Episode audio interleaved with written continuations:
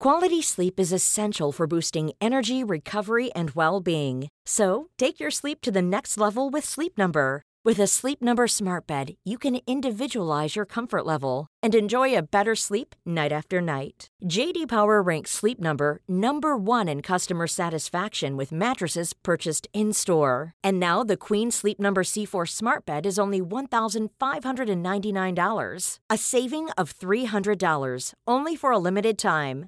For JD Power 2023 award information, visit jdpower.com/awards. Only at Sleep Number stores or sleepnumber.com.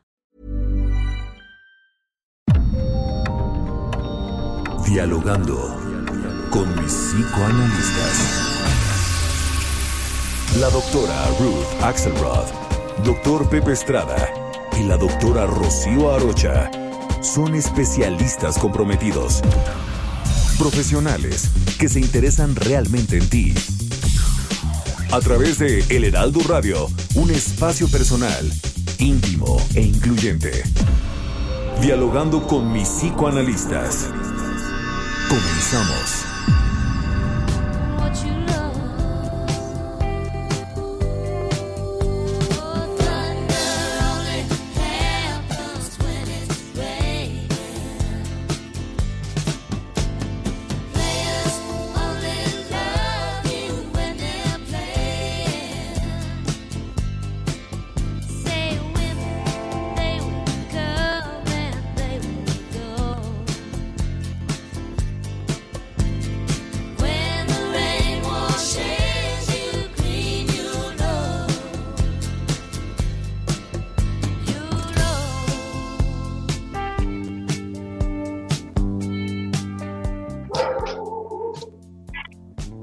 Tal? Buenos días. Estamos aquí como cada sábado en nuestro programa favorito, dialogando con mis psicoanalistas. Soy Rocío Arocha y estoy con Ruth Axelrod, buenos días a todos. Hola Pepe, hola Rocío. Me gusta que digas que es nuestro programa preferido, porque sí es nuestro programa preferido, Rocío. Y claro que sí. y estamos con el doctor. Efectivamente, mi querida Ruth, nuestro programa favorito. Es un placer estar con ustedes el día de hoy, esta bella mañana de sábado que ya sabe a verano, este, y bueno, tocando un tema tan interesante. Gracias por acompañarnos, va a ser una delicia platicar con ustedes.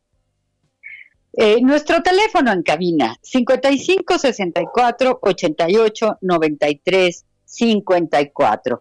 Estamos en el 98.5 de FM en la Ciudad de México, en el 100.3 de FM en Guadalajara, Jalisco, el 90.1 de FM en Monterrey, Nuevo León, en el 106.3 de FM Villahermosa, Tabasco, 92.1 de FM en Acapulco, Guerrero, en el 540 de AM Estado de México, 92.5 de FM Tampico, Tamaulipas, 99.9 de FM, Tehuacán, Puebla, 1700 de AM, Tijuana, Baja California, y en el 91.7 de FM, McAllen, Texas, y 93.5 de FM en Bronzeville, Texas. El tema de hoy, los sueños. Fascinantes los sueños, un tema pues muy, muy psicoanalítico, dijéramos, ¿no? Y bueno, bienvenidos, comenzamos.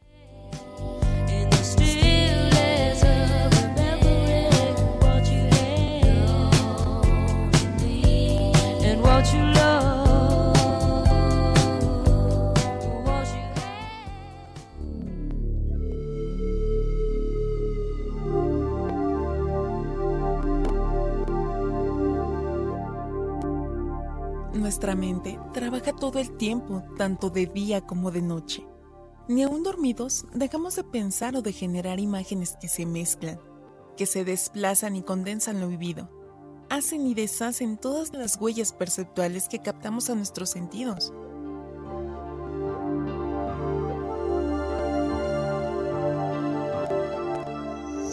Los sueños son un muy buen ejemplo de cómo logramos escenificar nuestras más preciadas comunicaciones conscientes para considerarlas en las imágenes que logramos hacer en los sueños.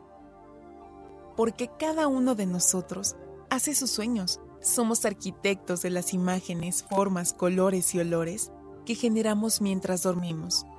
Somos poetas, directores de cine o de teatro cada noche.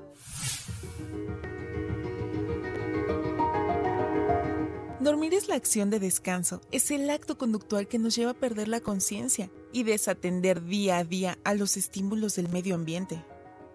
El término soñar lo usamos para referirnos a las imágenes oníricas, el proceso subjetivo que se relaciona con la actividad mental de los sueños. La actividad onírica, el lugar de los sueños considerado como un lenguaje interno del ser humano. Lenguaje de imágenes y palabras integra tanto elementos de representación visual no isomórfica de la realidad como elaboraciones simbólicas. Según Piaget, una imagen onírica es una imagen mental que lo caracteriza, que le confiere la calidad de símbolo. Para Freud, las imágenes internas, entre ellas las oníricas, se relaciona con su significado de forma indirecta o figurativa, y tiene una naturaleza simbólica de la cual generalmente el sujeto no es consciente. Ambos autores coinciden en que la imagen onírica es un símbolo y como tal indica algo que está más allá de sí mismo y que trasciende la experiencia personal del individuo.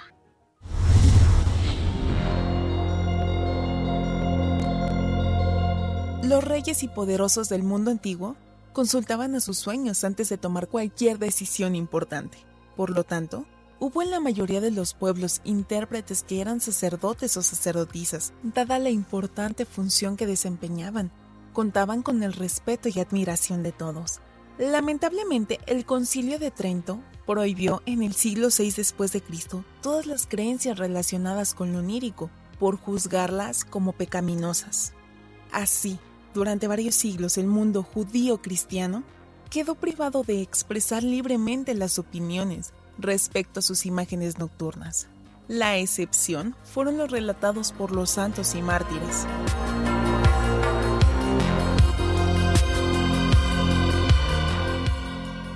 Como se sabe, a inicios del siglo XX, Sigmund Freud, médico psiquiatra radicado en Viena, provocó una verdadera revolución en la sociedad al publicar su obra, La interpretación de los sueños. La teoría de que los sueños se originaban en el subconsciente fue un escándalo para la comunidad científica y los europeos en general.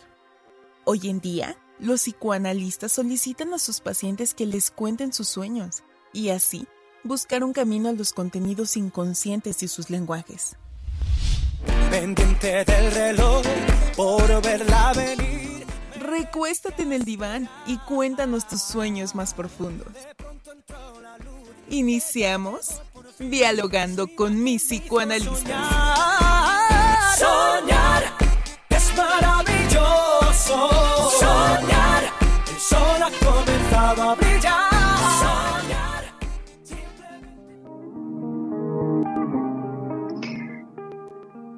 Si el sueño fuera, como dicen, una tregua, un puro reposo de la mente, ¿por qué si te despiertan bruscamente sientes que te han robado una fortuna.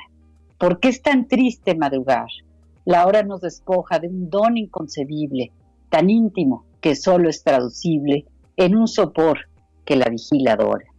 De sueños que bien pueden ser reflejos truncos de los tesoros de la sombra, de un orbe intemporal que no se nombra, y que el día deforme en sus espejos. ¿Quién serás esta noche en el oscuro sueño del otro lado de su muro, un poema de 1964 de Jorge Luis Borges. ¿Cuántos poetas? ¿Cuántos escritores? Bueno, los sueños nos tocan a todos, a todos nos importan, a todos nos conmueven, a veces nos asustan, a veces son pesadillas. Nuestro estado de ánimo incluso puede depender de aquel aquel contenido onírico, ¿verdad?, que creamos durante la noche y que al despertar nos invade. Tal vez una sensación de nostalgia, tal vez de miedo, angustia, amor, en fin, los sueños. Todos soñamos, todos soñamos todas las noches. Ruth, Buenos días a todos, Rocío Pepe. Eh, creo que el tema es apasionante y yo soy Ruta Axelrod junto con Rocío y Pepe y estamos en el Heraldo Radio y los invitamos también a que nos eh, escriban a través del WhatsApp sus ideas, sus comentarios o sus propios sueños, que nos podemos aquí poner a pensar a profundidad sobre los sueños, si es 55 30 10 27 52. Ahora, entrando en este tema tan interesante y tan eh, delicioso para nosotros como psicoanalistas, porque hemos aprendido el valor de la construcción del sueño y el placer de darle significados múltiples a cada sueño, porque no un solo significado a cada sueño, sino muchos, ¿no? Que nos queda en este ejercicio de construcción. Los sueños nos ayudan a construirnos cada día, pero no somos muy conscientes ni estamos muy atentos a contar o poner atención a nuestros sueños porque resulta que no son siempre importantes para todos. Y quizá después de este programa logremos entender que sí son importantes, que sí nos pueden ayudar a entender qué nos sucede o qué nos ha sucedido o qué queremos que nos suceda. Porque una de las magias de los sueños es que consolidan, o sea, ponen sólidamente el tiempo del pasado, del presente y del futuro en la posibilidad de esta construcción tan mágica y tan personalizada que podemos hacer varias veces, eso dijiste, ¿no, Rocío? Soñamos varias veces durante una noche, es decir, podemos soñar casi el 20% del, del tiempo que estamos dormidos, estamos soñando. No siempre nos vamos a acordar de todo, aunque estemos entrenados, pero eso está ahí, seamos conscientes o no seamos conscientes. Eso nos sucede cada noche. Pepe. Sí, sí, sí, correcto, correcto, mi querida Ruth. Es decir, eh, hay que hacer un énfasis en este punto de los sueños, ¿no? Ya hemos eh, platicado en algún otro programa de, de sueños, es importante, pero creo que es muy importante recalcar que es con esta obra de Freud, la interpretación de los sueños, que propiamente se inaugura lo que hoy conocemos como el psicoanálisis. Esta obra que se escribe en los albores del siglo XX, es decir, en el 1900 ve eh, su, publicación, que es este, una, un, éxito rotundo en, en, este, en las ediciones y, y, se vende rápidamente, se agota, ¿no? En la interpretación de los sueños, sin lugar a dudas, va a ser un ícono, un hito de eh, el pensamiento contemporáneo y moderno. ¿Y por qué? Bueno, pues porque eh, Freud empieza a pensar sobre estas manifestaciones de, la psique humana que durante mucho tiempo eran tomadas por otras cosas, eh, como desechos, como eh, visitas de seres sobrenaturales al, soñante, es decir, demonios, incubos, este, hadas, seres mitológicos, fantásticos, incluso demoníacos, que visitaban a las personas, se apoderaban de ellas en las noches y entonces generaban esta actividad mental inexplicable. Lo que Freud nos dice es, no es nada de esto, lo que sí sucede es que en el sueño se relajan las barreras, las fortalezas de nuestro veto yoico y eh, empiezan a manifestarse todos estos contenidos físicos que de otra manera tenemos eh, eh, la tendencia a rechazar. ¿Cómo ves, Rocío? Es interesantísimo. Eh, primero esta puntualización, ¿no? Eh, cuando estamos en la fase REM, ¿no? Eh, de la fase más profunda del sueño, es cuando generamos los sueños. Muchas personas dicen, es que yo no sueño. Y a mí me gusta, bueno, se me antoja decirles, más bien eres un extranjero de tu propio psiquismo, de tu inconsciente porque todos soñamos todas las noches más de un sueño. Claro, recordarlos no es cosa sencilla, es una práctica, es un hábito. Y a veces uno puede llegar a recordar uno, dos, hasta tres sueños de una noche, ¿no? Pero el sueño escapa a, ser atrapado, ¿no? Así como Borges dice, cuando te despiertan y sientes que te han robado un tesoro, porque cada sueño es un tesoro. Freud decía, un sueño sin interpretar es una carta sin abrir. Imagínense, una carta que te está mandando tu inconsciente y que te está avisando de lo que es importante, de lo que está en juego en tu vida en ese momento, de lo que te preocupa, de lo que te ocupa. Entonces, poder interpretarlo, poder rescatarlo, conservarlo y quedarse tal vez pensando, en este sueño, por qué soñé con esta persona, con este animal, con este paisaje, en fin, nos va a enriquecer, nos va a poner en contacto con nosotros mismos. Entonces, es bien importante hacer el ejercicio de recordarnos. Y después, claro, qué mejor que analizarlos, qué mejor que, interpretarlos, ¿verdad, Ruth? Sí, y, y con todas esta, estas ideas tan acertadas, ¿no? Me en este ejercicio de la pandemia, cómo actualizar lo que nos sucede en, este tiempo en donde estamos mucho menos distraídos con nuestros hermanos, con nuestra familia, con nuestros amigos, porque nos hemos quedado guardaditos en casa. Entonces los tiempos de estar en contacto con nosotros mismos se amplían. Entonces de día tengo mis actividades, busco qué hacer, lleno las cosas, pero el registro nocturno se vuelve más vívido. Y entonces he tenido eh, en el trabajo clínico con los pacientes una presencia más fuerte, más nítida y más interesante en relación con poder recordar los sueños, porque aparecen muchísimas cosas que aunque aparecían antes, no tenía yo ni tiempo ni posibilidad de reflexionar al respecto. Entonces, los sueños en pandemia eh, siguen siendo los mismos que antes, pero en pandemia estamos un poco más atentos a nosotros mismos. Ha sido como un ejercicio más de reflexión, de, retraimiento personal, ¿no? Hemos roto un poco estos lazos sociales para hacer lazos más con nosotros mismos. Y entonces invito a que usemos este recuerdo que tenemos día a día de este uno, dos o tres sueños que podamos recordar, que generalmente pueden estar vinculados de alguna forma, para poder ver qué nos está sucediendo internamente, ¿no? Este, este gran ejercicio de entender el mundo interno nocturno, que es, es una actualidad en la civilización, para encontrar esa tabla de ejercicios históricos presentes, de nuevo, insisto, futuros, porque los sueños han servido para hablar del pasado, del presente, pero también han servido para adivinar cuestiones del futuro. Nosotros no hacemos eso, pero sí planteamos un futuro cotidiano donde podemos ver nuestras preocupaciones, nuestras angustias, nuestros microtraumas del día anterior y claro, si por ahí alguna cosa en excelso nos ha hecho alguna travesura en la vida, muchas veces lo encontramos en los sueños. Y bueno, les voy a leer antes de terminar mi turno un mensaje que tenemos de la señora Lolita. Gracias, señora Lolita, que siempre está acompañándonos en este programa y nos dice, muy buenos días, doctores. Como cada sábado, Aquí estoy escuchando su interesante programa. El tema de hoy me parece fascinante, pues el soñar es netamente humano y nuestros sueños son el mundo que compensa nuestra realidad en muchas ocasiones. Gracias por ser siempre tan actuales y oportunos con los temas. ¿Qué tan cierto es que es conveniente terminar algún sueño que no se concluyó o que se vio interrumpido?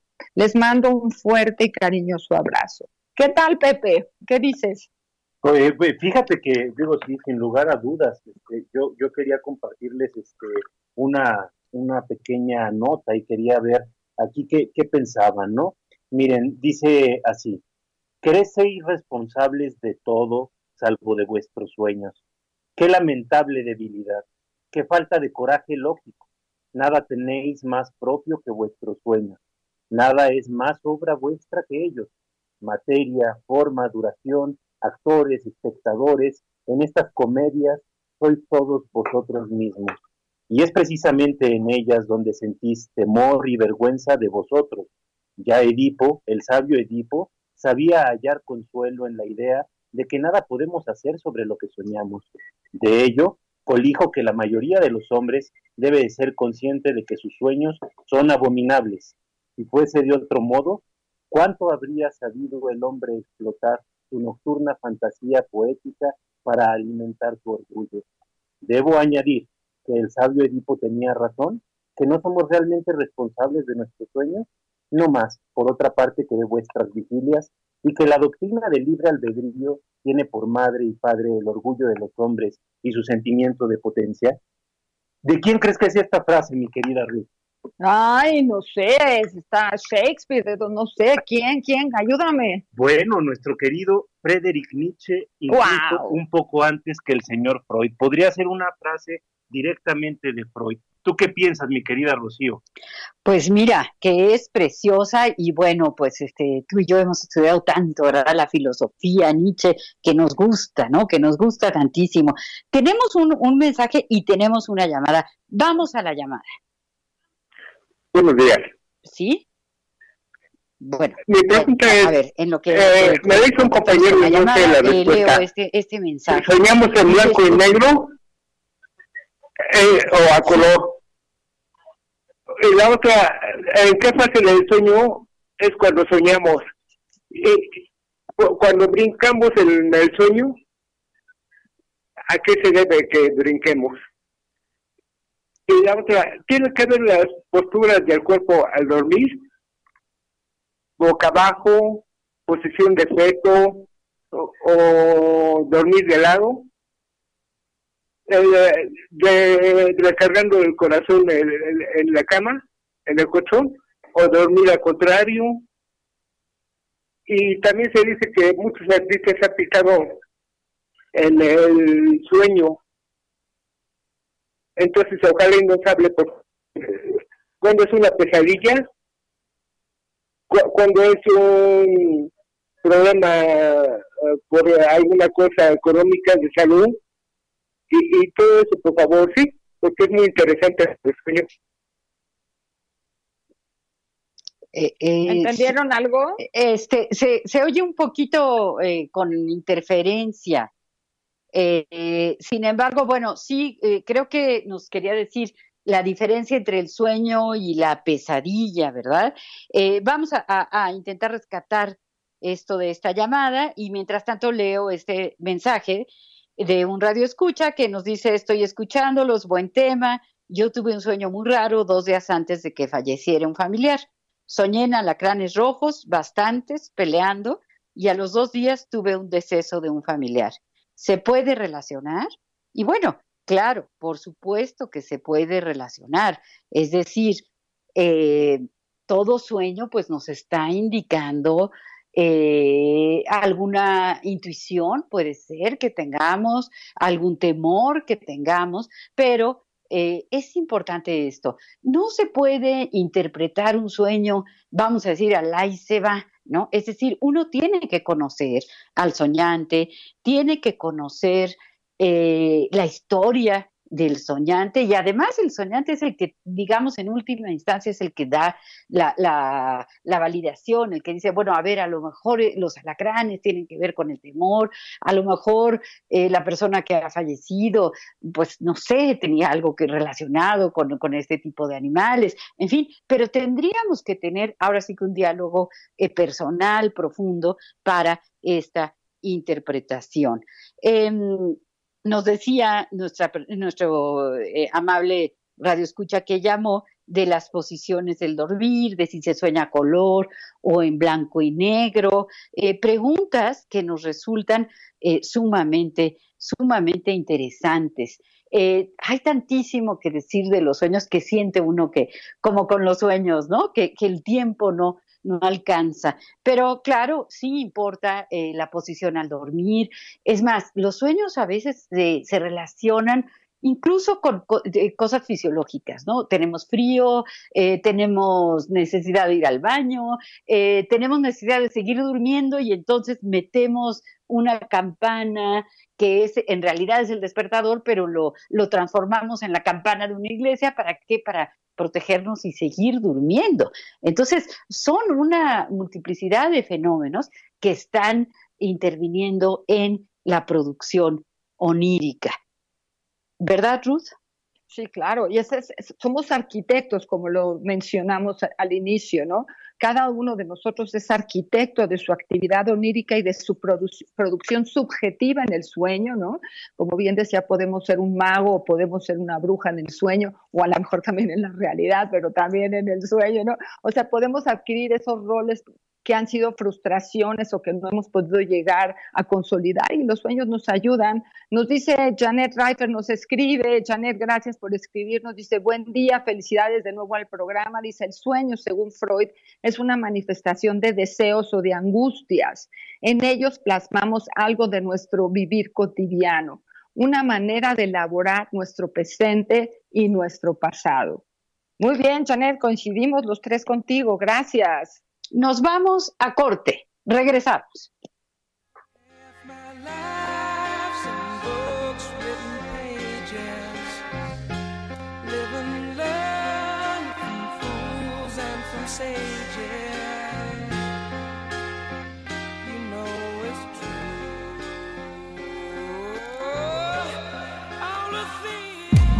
Los doctores Ruth Axelrod doctor Pepe Estrada y la doctora Rocío Arocha continúan en un momento en Dialogando con mis psicoanalistas. Esto es Dialogando con mis psicoanalistas. Estamos de regreso.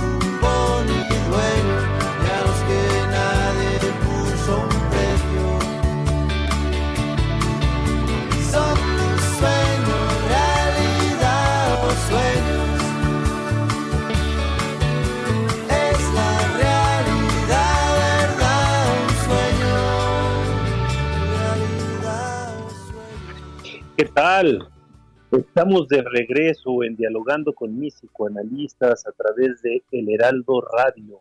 Aquí estoy con mis queridas amigas y colegas, la doctora Ruth Axelrod y la doctora Rocío Arocha, platicando un poquito de la música que hemos escuchado hoy. Empezamos con eh, The Fleetwood Mac, este grupo de eh, blues británico con la canción Dreams. Nos fuimos al corte con Dream On de ellos y regresamos con Jarabe de Palo, Realidad o Sueño una excelente canción. Y aquí me gustaría citar un poema que tiene bastantes vertientes, eh, porque es un poema muy antiguo y dice así.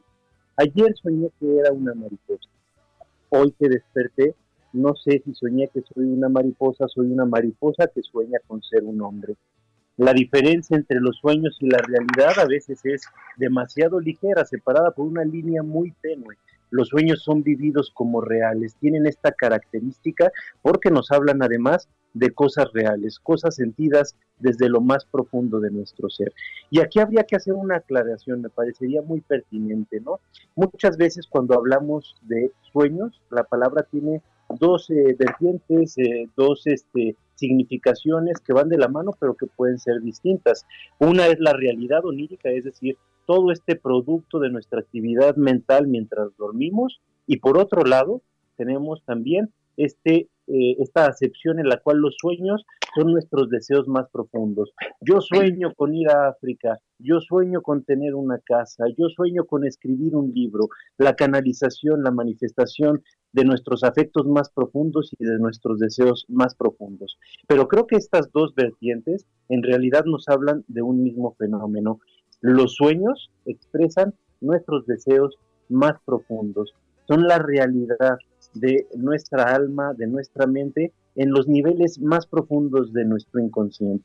Recuperando un poquito la eh, cita que hacía hace unos momentos de, de Friedrich Nietzsche, creo que es bien importante entender esto, porque a final de cuentas el sueño es vivido en muchas ocasiones como algo ajeno a nosotros mismos, cuando en realidad es un producto auténtico de nuestro ser, la manifestación más auténtica de lo que podemos incluso llegar a ser. En nuestra vida cotidiana, en vigilia, tenemos que cumplir con normas sociales, ajustarnos a regulaciones, a criterios de convivencia y de etiqueta. En nuestros sueños nos comportamos como en realidad quisiéramos ser. Y ahí hay tres elementos que se conjugan en los sueños que es muy importante tener en cuenta a la hora de interpretarlos. En los sueños siempre va a haber restos diurnos, es decir, partes de nuestra experiencia cotidiana, especialmente del día previo o un par de días anteriores, que se van a utilizar para articular el sueño. Va a haber fragmentos de nuestros deseos más profundos y también va a haber contenidos sexuales y infantiles, contenidos de nuestra infancia más temprana.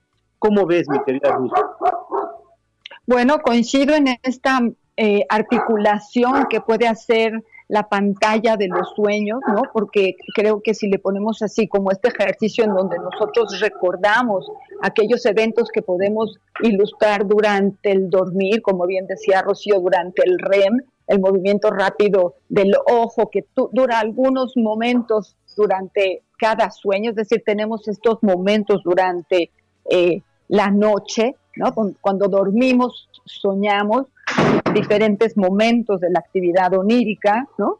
Eh, podemos como consolidar todas estas ideas que tú hablas, Pepe, la sexualidad, el pasado, el presente, ¿no? Y formar en eso un enjambre de nuestra personalidad más oscura, menos conocida, más guardada, que nos sorprende. Y qué bonito que tú dices, ¿cómo hacer lo propio? ¿Cómo llevar este, este lugar, este escrito, ¿no? Este eh, registro eh, corporal que tenemos, como decía el radio, escucha a colores o en blanco y negro, con música, ¿no? Que, podemos hacer todo este tipo de, sueños en la arquitectura onírica, ¿no? Y poner en eso un proceso subjetivo de preguntarnos quién, quién somos, quién, a quién invitamos a nuestros sueños, porque nosotros invitamos, porque podemos invitar a nuestros vivos o también podemos invitar a nuestros muertos.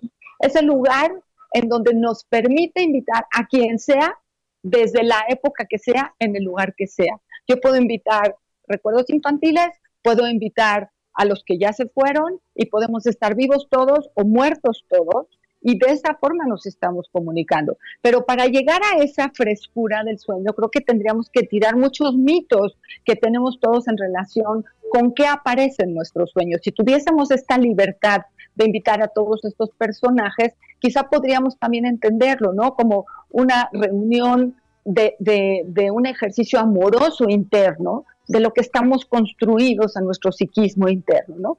Y nada más para terminar, quería mencionar que como psicoanalistas no tenemos un manual único de cómo se interpretan sueños, ¿no? Porque podemos ir a la librería y por ahí encontramos un libro que dice Manual para interpretar sueños, ¿no? Y sí, hay eh, grupos que se han dedicado un poco a escribir sobre estas ideas y dejan rígidamente los símbolos con eh, referencias únicas, ¿no? Si sueñas con agua es que sueñas con el vientre materno. Yo creo que nosotros como psicoanalistas, como lo mencionó Rocío y Pepe hace rato, tenemos la frescura de personalizar la interpretación del sueño. Y habrá sueños que para una persona tengan un símbolo y signifiquen ese ejercicio de simbolización y para otra persona tengan otro ejercicio de simbolización. Entonces somos como más ligados a la actividad cotidiana y libre de cada personaje, ¿no, Rocío? Así es, así es. Siempre hay que buscar la multiplicidad de los significados de un sueño. Nunca es un solo significado, por supuesto no puede uno utilizar un manual que pudiera ser en algún momento. Por ejemplo, Jung escribió este bellísimo libro, El hombre y sus símbolos, ¿no? En donde, eh, pues claro, mientras más sepamos de los símbolos que son universales y que todos utilizamos, pues claro que nos va a ser un poco más accesible el camino hacia hacia el inconsciente, ¿no? Eh, Freud dijo así tal cual, ¿no? El sueño es la vía regia al inconsciente. Hoy se sabe que hay otras vías para llegar al inconsciente, pero ese producto, pues digamos tan tan especial, tan personal, tan único que es el sueño, pues ese no no tiene par, ¿no? Hay otro psicoanalista que del cual a mí me gusta muchísimo, Donald Melzer, ¿no? Que él, él habla de cuando en la técnica, cuando un paciente trae un sueño al, al consultorio, ¿verdad? Cuando nos comparte un sueño, esta, este trabajo de interpretarlo es como algo, yo lo vivo como algo sagrado, ¿no? Es, es un momento tan único, tan íntimo, tan personal, porque es difícil transmitir algo más, eh, más íntimo, más cercano, más caro que un sueño que tenemos. Entonces, claro que es precioso precioso el, el recordarlos, el intentar interpretarlos, y uno solo, uno solo puede ir poquito a poquito diciendo, ¿por qué habré soñado con esto? Y dejar un poco que vuele la imaginación y de ese modo se puede hacer este, este trabajo. Eh, les recuerdo que tenemos un agradecimiento eh, todos los sábados para Yasmín Hernández, nuestra productora, y también para Enrique Hernández en los controles. Entonces, bueno, pues sí. Eh, Pepe, ¿tú qué nos dices? Sí, fíjate que a mí me parece muy interesante este punto que, estás tocando, Rocío, porque eh, efectivamente los pacientes a veces nos llegan a llevar los sueños este, sin conocimiento de causa, ¿no? Muchas veces cuando alguien se atreve a ir a un psicoanalista, desconoce que eh, el psicoanalista es como el experto en interpretación de sueños, ¿no? Y a veces nos platican este, como de los sueños como si fueran algo ajeno, algo loco que les pasó, este, sin sospecharlo, en realidad están hablando de la manera más honesta, ¿no? El psicoanálisis en realidad es un ejercicio de honestidad. De lo que se trata el psicoanálisis es de revelar, de develar poco a poco esta verdad eh, subjetiva, esta verdad de cada uno de nosotros que está encerrada bajo muchas y muchas y muchas capas de juicios y prejuicios que se van eh, generando a partir de la convivencia social. Es decir, con el tiempo aprendemos a no ser tan honestos con nosotros mismos, aprendemos a callar esa voz interior que nos habla constantemente y nos indica qué camino o qué postura deberíamos de tomar ante distintas circunstancias, ¿no?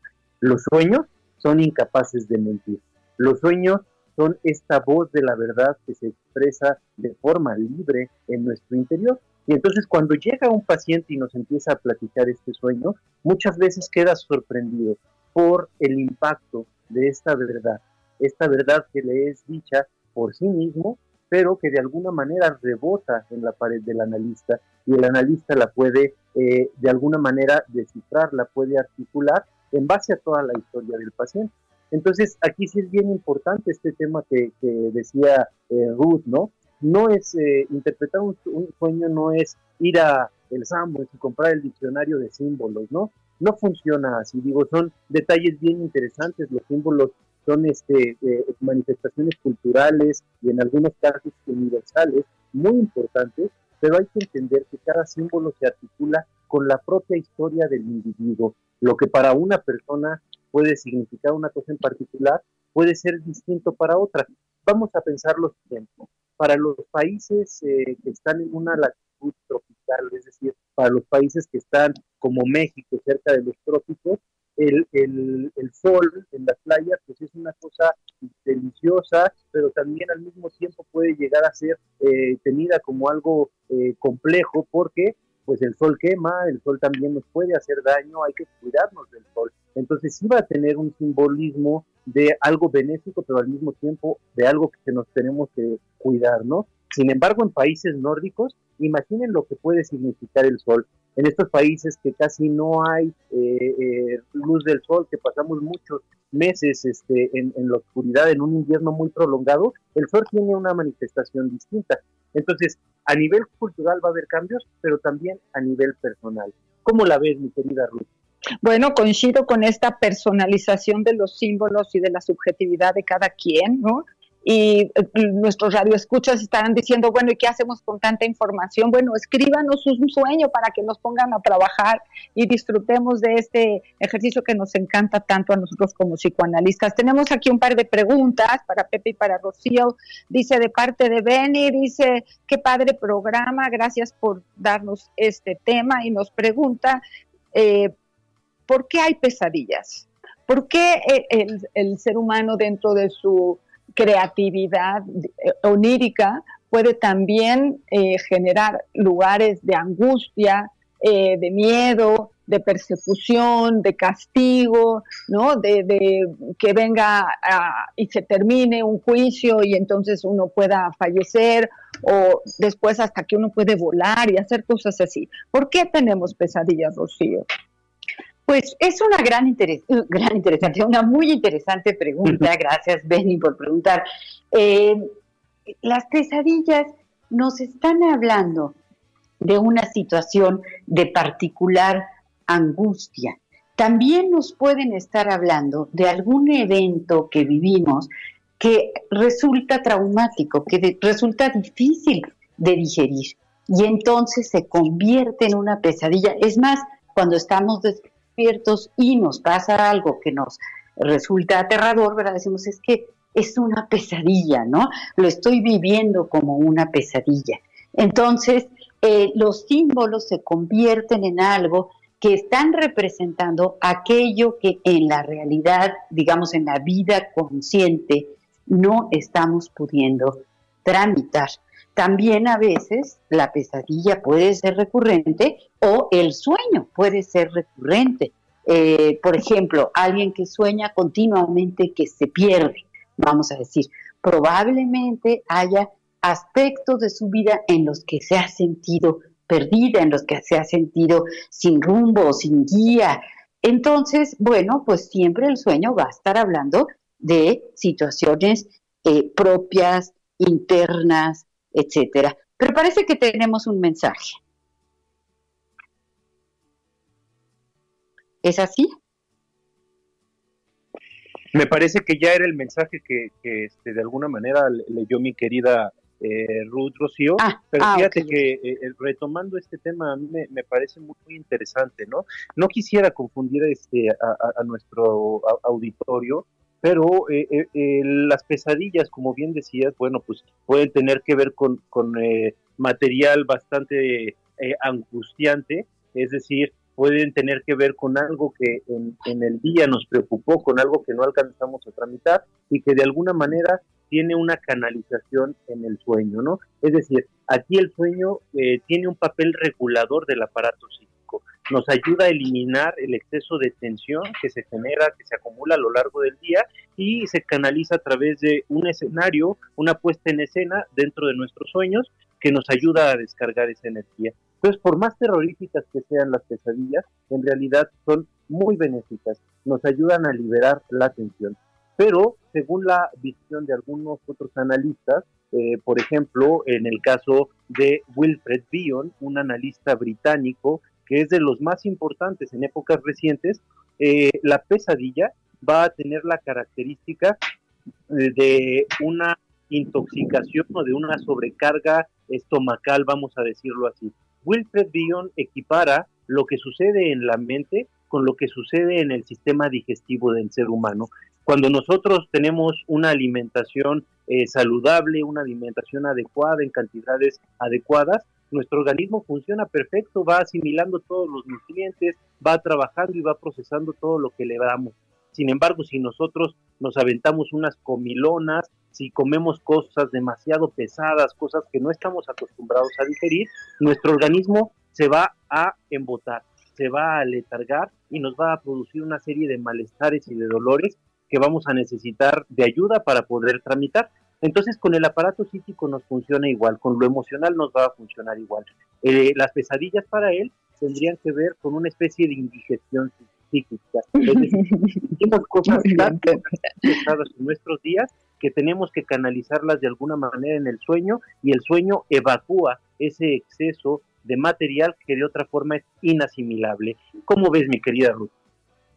Bueno, me, pregunto, este, podemos tener estas pesadillas a las que se refiere Benny, ¿no? Y podemos mm, mm, tener el recuerdo, pero me pregunto si simplemente por soñar digerimos, ¿no? Yo, yo creo que sería solamente parte del proceso. La otra parte del proceso sería recordar el sueño para poderlo ligar con algo, para poderlo tener en contacto, no solo una imagen ahí que me apareció en la noche, qué miedo que me apareció no sé qué cosa o que me despertó, sino que yo pueda relacionarlo con mis angustias del día, con mis angustias de mi infancia, con mis frustraciones o con mis deseos incumplidos, ¿no? Es decir, una es soñar y la otra es darle un lugar en, en el entendimiento de por qué sueño lo que sueño, para que tenga como esta claridad de este, de este lugar. Y bueno, nos dice Rocío que tiene un mensaje, Rocío. Así es, gracias. Eh, eh, eh, dice María Mendicuti, que nos está escuchando, un extraordinario programa.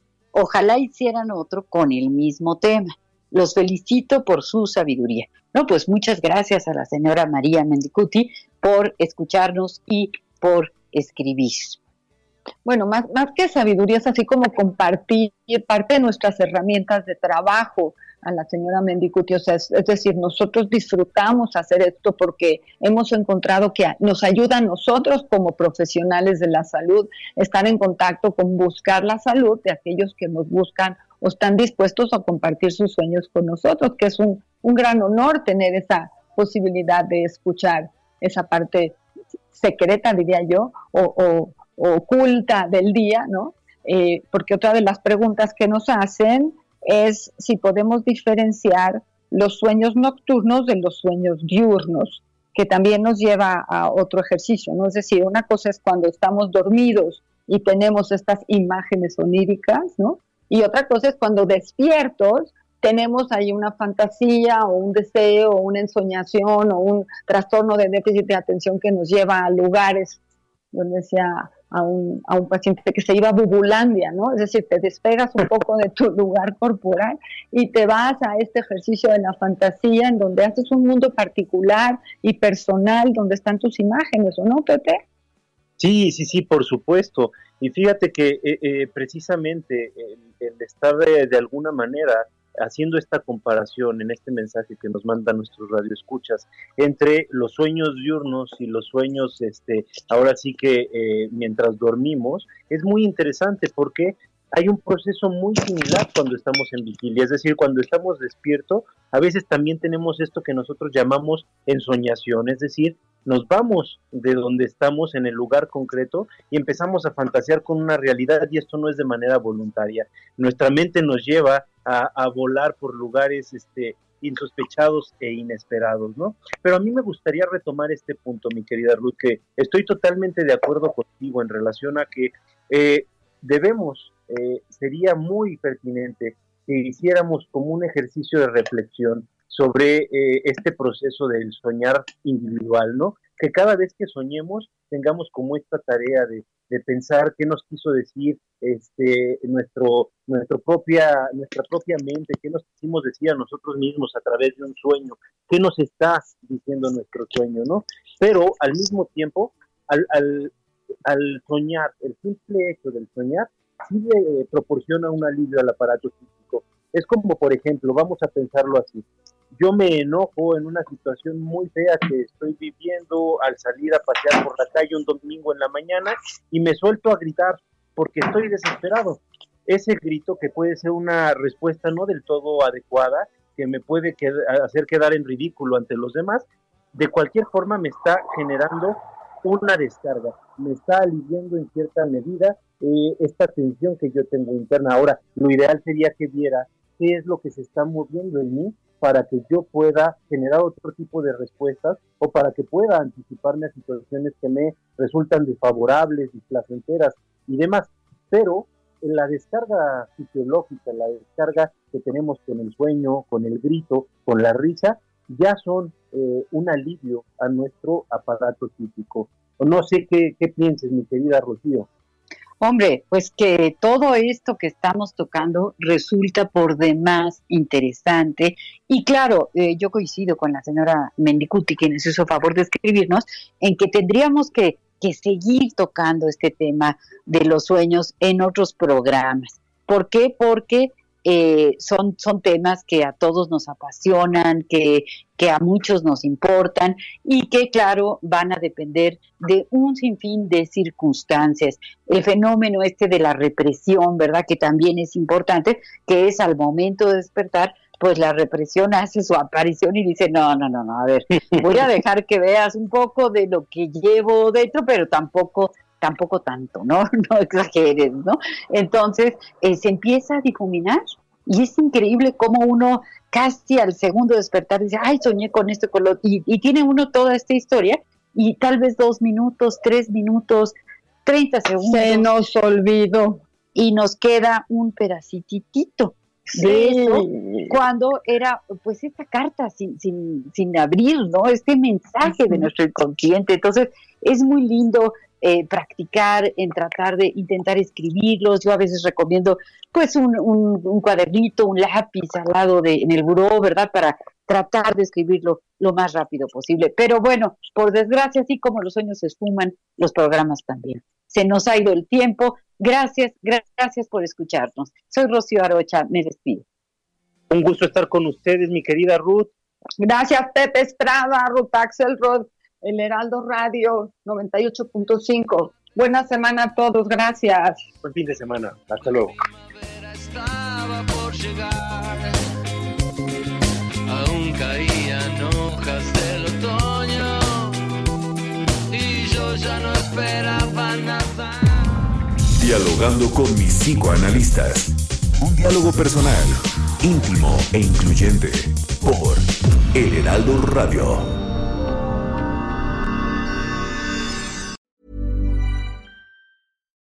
Botox Cosmetic, out of botulinum toxin A, FDA approved for over 20 years. So, talk to your specialist to see if Botox Cosmetic is right for you. For full prescribing information, including boxed warning, visit BotoxCosmetic.com or call 877-351-0300. Remember to ask for Botox Cosmetic by name. To see for yourself and learn more, visit BotoxCosmetic.com. That's BotoxCosmetic.com.